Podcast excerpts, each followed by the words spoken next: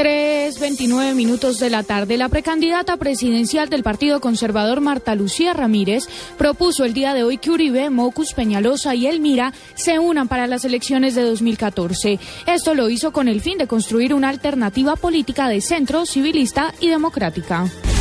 El Tribunal Superior del Distrito Judicial de Antioquia profirió la sentencia número 100 sobre restitución de tierras a las víctimas del despojo y el desplazamiento forzado.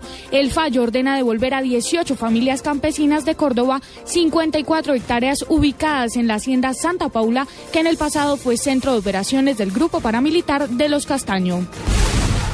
Dos subversivos muertos en el Cerro de la Solapa, zona rural del municipio de Caldono, es el resultado de los combates entre la fuerza pública y el sexto frente de las FARC en esta zona del país.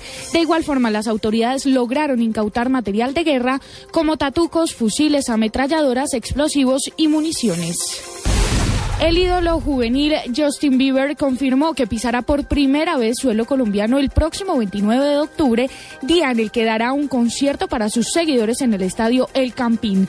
Colombia fue incluida luego de muchas especulaciones en el listado de países latinoamericanos que visitará el cantante canadiense en el marco de su gira mundial Believe.